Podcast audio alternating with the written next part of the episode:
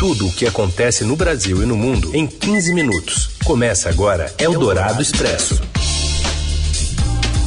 Olá, olá, sejam muito bem-vindos. Está no ar o Eldorado Expresso. A gente atualiza você para ficar bem informado também na hora do seu almoço, no recheio do dia. Eu sou a Carolina Ercolim e apresento para você os destaques também desse meio de semana, dia 5 de janeiro de 2022, quarta-feira. Presidente Bolsonaro recebe alta hospitalar e cita uso político da facada que o levou à mais recente internação. Rio de Janeiro cancela carnaval de rua, São Paulo deve fazer sua definição até esta quinta, enquanto isso, o mundo bate novo recorde de casos de Covid em 24 horas. E mais os avanços da ciência para um novo mapa da vida e o embrólio jurídico do bebê do Nirvana, que estampa um dos discos mais emblemáticos da história do rock. É o Dourado Expresso. Tudo o que acontece no Brasil e no mundo em 15 minutos. Presidente Jair Bolsonaro recebeu alta e reclama do uso político da facada que recebeu lá em 2018. Mais detalhes de Brasília com Yander Porcela. Boa tarde. Boa tarde, Carol, e a todo mundo que nos ouve na Rádio Eldorado. O presidente Jair Bolsonaro recebeu alta hoje do Hospital Vila Nova Star, em São Paulo, onde o presidente ficou dois dias internado por causa de uma obstrução intestinal. Em uma coletiva de imprensa nesta manhã, após receber a alta, Bolsonaro reclamou de um suposto uso político da facada que ele sofreu lá em 2018 em Juiz de Fora, Minas Gerais, durante a campanha eleitoral daquele ano. Foi essa facada, esse episódio, que levou às complicações intestinais que acompanham o presidente Jair Bolsonaro desde então querem politizar uma tentativa de homicídio. As imagens mostram o de fora, a faca entrando e tem um brilho dela, inclusive quando sai. Falar que isso aí é uma faca fake. O presidente também cobrou que a Polícia Federal investigue mais a facada, cujo autor foi Adélio Bispo de Oliveira. Durante a coletiva, nesta manhã, o médico que acompanha o presidente desde o episódio da facada, Antônio Luiz Macedo, afirmou que Bolsonaro pode ter novos quadros de obstrução intestinal no futuro. O médico disse que a cirurgia que foi descartada ontem não é indicada em casos como o do presidente, porque pode desencadear outros problemas. Macedo disse que a introdução de uma sonda nasogástrica no presidente já foi suficiente para resolver o problema desta vez, assim como aconteceu no ano passado, quando Bolsonaro também foi internado no Hospital Vila Nova Star. Vai fazer uma dieta especial durante uma semana, vai apenas fazer caminhadas, não vai fazer exercícios muito intensos, mas ele está curado, pronto para o trabalho. O presidente Bolsonaro já realizou seis operações decorrentes das sequelas da facada, mas nessas duas últimas internações realizou apenas tratamento clínico. Bolsonaro, que estava em férias no litoral de Santa Catarina quando passou mal no domingo, deve agora retomar as suas atividades em Brasília. Eldorado Expresso. A Prefeitura de São Paulo deve tomar uma decisão sobre a realização do carnaval de rua na cidade em 2022 até amanhã.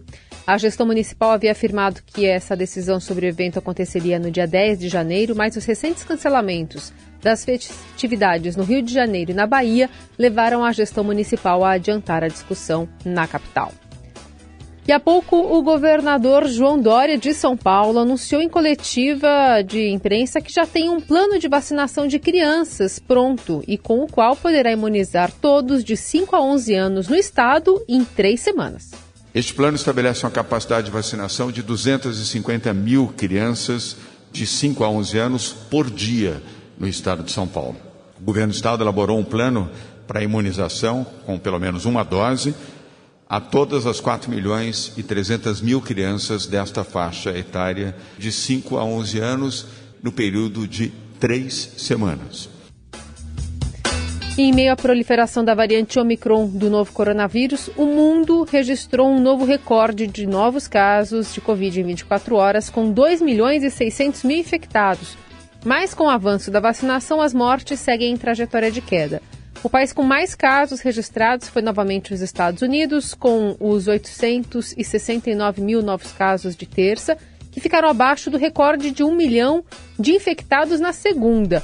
A Omicron já é responsável por 95% das novas infecções no país. Aliás, com a explosão de casos, escolas americanas recuaram no retorno presencial e o ano letivo deve começar com aulas remotas em vários estados. O segundo com mais casos foi a França, seguido de Reino Unido e Itália, e por causa do apagão de dados no Brasil, o país não figura corretamente nos dados do Our World in Data, projeto ligado à Universidade de Oxford. Eldorado Expresso.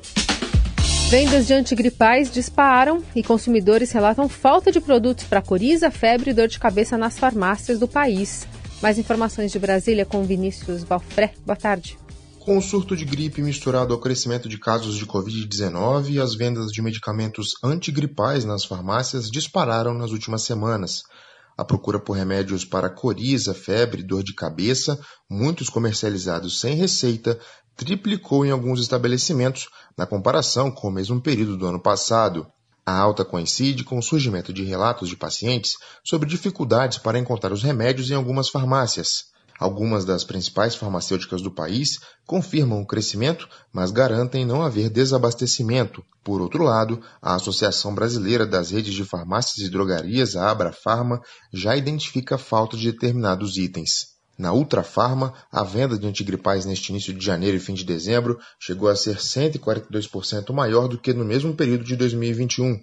No caso da Pag Menos, a rede informou ter observado um aumento relevante nas vendas de produtos da categoria gripes e resfriados em novembro e dezembro de 2021, comparadas com o igual período de 2020. Segundo os dados da Raia Drogazil, Desde o início de dezembro, a demanda por produtos de combate aos sintomas de gripe chegou a triplicar em alguns casos no comparativo com o desempenho nos últimos três meses. Segundo o presidente da Abrafarma, Sérgio Mena Barreto, os médicos estão prescrevendo muitos antimicrobianos e antibiótico e está sendo observada uma falta pontual em algumas farmácias. Ainda de acordo com Barreto, as empresas farmacêuticas foram pegas no contrapé porque a alta da demanda coincidiu com o recesso e com as férias coletivas que a indústria oferece nessa época do ano. Eldorado Expresso. E o governo federal decidiu bancar a desoneração da folha de pagamento das empresas, mas não informou de onde vai sair o dinheiro. A colunista da Rádio Dourado, Adriana Fernandes, conta mais sobre essa história. Aconselhado por assessores jurídicos, o presidente Jair Bolsonaro matou no peito e resolveu assumir o risco de ser acusado de crime de responsabilidade e ficar inelegível nas eleições do ano que vem, ao sancionar a lei que desonerou a folha de pagamento de 17 setores que mais empregam no país, sem a compensação da renúncia tributária para os cofres do governo. Nos últimos dias e horas antes da virada do ano, ano, a articulação política para a sanção da lei e sua publicação teve lances nebulosos que envolveram a edição de uma medida provisória, abrindo mais espaço para despesas e até mesmo a tentativa de mudanças no orçamento de 2022, mesmo depois dele aprovado pelo Congresso Nacional. Tudo isso para o presidente não ter que aumentar impostos para compensar a renúncia tributária com a desoneração, como exige a Lei de Responsabilidade Fiscal. Técnicos do Tribunal de Conta da União alertam para o risco dessa decisão ser questionada na Justiça. A investida para mudar o orçamento com um requerimento prevendo a renúncia da desoneração foi revelada pelo relator do relatório de receitas no orçamento, o senador Oriovisto Guimarães, do Podemos do Paraná.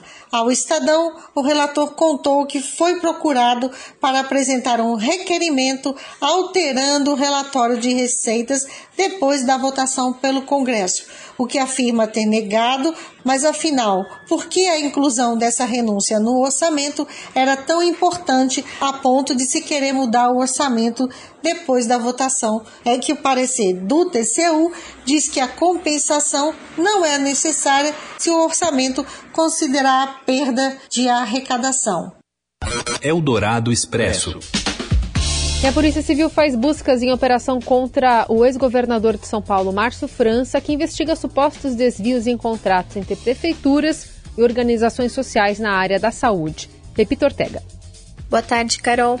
A Polícia Civil de São Paulo cumpre na manhã desta quarta-feira mandado de busca e apreensão em endereços ligados ao ex-governador de São Paulo, Márcio França, em uma nova etapa da Operação Raio X, a investigação sobre supostos desvios em contratos firmados entre prefeituras e organizações sociais na área da saúde. O inquérito apura supostos crimes de formação de quadrilha, peculato e lavagem de dinheiro. O Ministério Público Paulista e a Corregedoria Geral da Administração participam das apurações. Ao todo, 34 endereços são vasculhados pelos investigadores nas regiões de Araçatuba, Bauru, Baixada Santista, Campinas, São Paulo e Presidente Prudente. A Polícia Civil de São Paulo suspeita de uma suposta ligação entre França, pré-candidato ao governo paulista, e o médico Cleudson Garcia Montale, que é apontado como suposto líder do grupo investigado na Raio X. O médico já foi condenado em ação penal derivada da operação. Em nota divulgada no Twitter, França classificou a operação como política e disse que começaram as eleições 2022. Você ouve Eldorado Expresso. O governo australiano intervém e afirma que obrigará Djokovic a comprovar razões médicas para não se vacinar antes de entrar no país. Tem competição à vista. Fala, Rafael Ramos. Olá, boa tarde. Depois da direção do Aberto Austrália conceder ao tenista sérvio Novak Djokovic uma autorização especial para que ele participe do torneio sem ser vacinado contra a Covid-19, o governo da Austrália, por meio do primeiro-ministro Scott Morrison, disse que vai exigir do tenista que ele apresente provas aceitáveis de não ter se vacinado por razões médicas. Caso contrário, Djokovic será impedido de entrar na Austrália e assim participar do primeiro Grand Slam do ano. Vale lembrar que Djokovic, ao longo de toda a pandemia, tem se mostrado contra a vacinação. Inclusive, já promoveu o torneio com aglomeração de torcedores, mesmo no auge da pandemia e com o público sem ser vacinado. Eldorado Expresso. Os avanços da ciência e os recursos da medicina já desenham um novo mapa da vida para envelhecer com saúde e se tornar um centenário independente e ativo. A repórter especial de saúde do Estadão, Cristiane Segato, traz detalhes. A sessão a fundo do Estadão de hoje traz uma reportagem sobre envelhecimento saudável. Ela traz conclusões de um relatório da Universidade de Stanford que fala sobre mudanças que a sociedade precisa fazer para que as pessoas maduras sigam ativas e felizes por mais tempo. Afinal de contas, daqui a poucos anos não vai ser motivo de surpresa conhecer pessoas centenárias, né? As pessoas estão vivendo cada vez mais em países desenvolvidos e também no Brasil, e a sociedade precisa se transformar para que essas pessoas possam permanecer mais tempo no mercado de trabalho, para que elas tenham condições de educação e de saúde compatíveis com esse novo mundo. E a reportagem traz uma história muito interessante de um engenheiro aposentado, o senhor Luiz Domingues, que tem 94 anos, faz pilates todos os dias, demonstra uma alegria de viver incrível. E ele explica o que, que ele faz, o que, que ele fez ao longo da vida para colher esses frutos de uma vida independente, ativa e feliz que ele vem desfrutando hoje. Enfim, acho que é uma inspiração aqui para todo mundo e traz reflexões urgentes que a sociedade tem que enfrentar. Eldorado Expresso.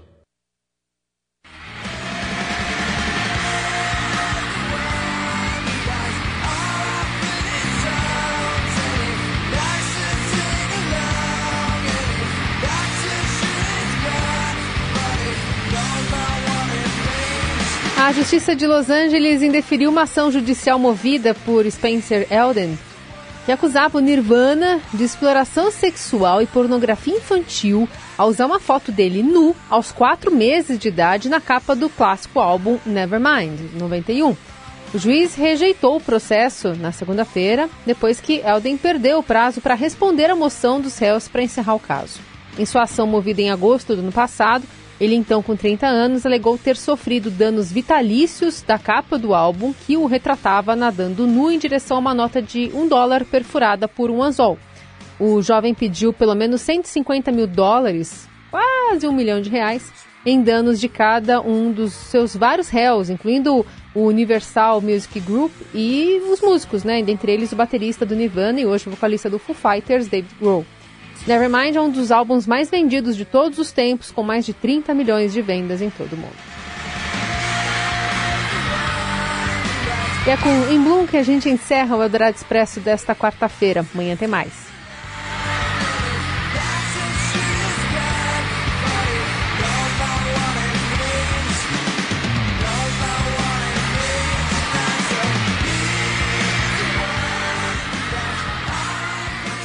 Você ouviu Eldorado Expresso tudo o que acontece no Brasil e no mundo em 15 minutos.